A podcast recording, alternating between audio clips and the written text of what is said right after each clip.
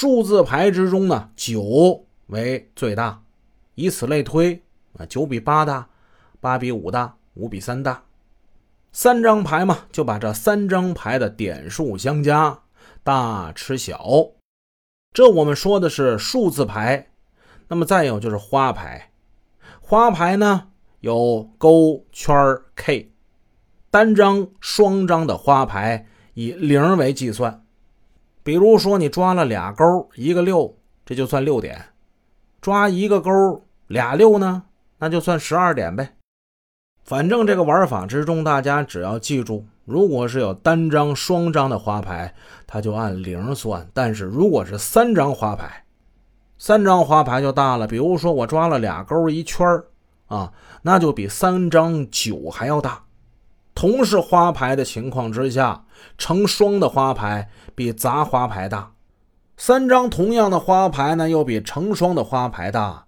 勾圈 K 三张花色牌，以三张全是 K 为最大，也就是说最大的这是三个 K，比三个 K 小的三个圈再往下三个勾，三个十，三个九，以此类推。主播孙桥不赌博，所以对牌呢，嗯，知道的比较肤浅。如果有的听友觉得我说的不对的话啊，可以给我在评论区留言啊，加以更正。咱们再说叶成坚他们，他们手中有一张王牌，就是醉猫。醉猫他有一手绝技，就是能在手上藏着一张关键牌，到了必要的时候，他可以加以调换，能使本来点数小的牌变成大牌。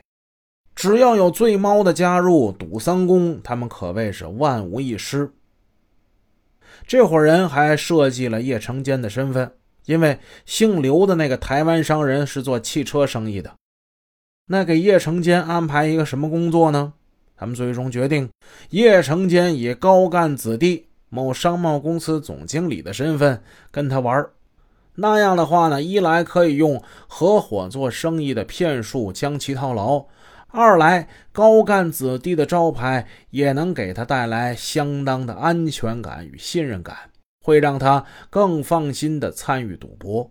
最后，他们决定，叶成坚先到珠海去找好地点，找好人手；贺楠楠则负责盯住那个刘姓台商，尽快把他给骗到珠海去。一九九四年十一月十一日，贺楠楠以到珠海看国际汽车展为名，将刘姓台商就诱骗到了珠海。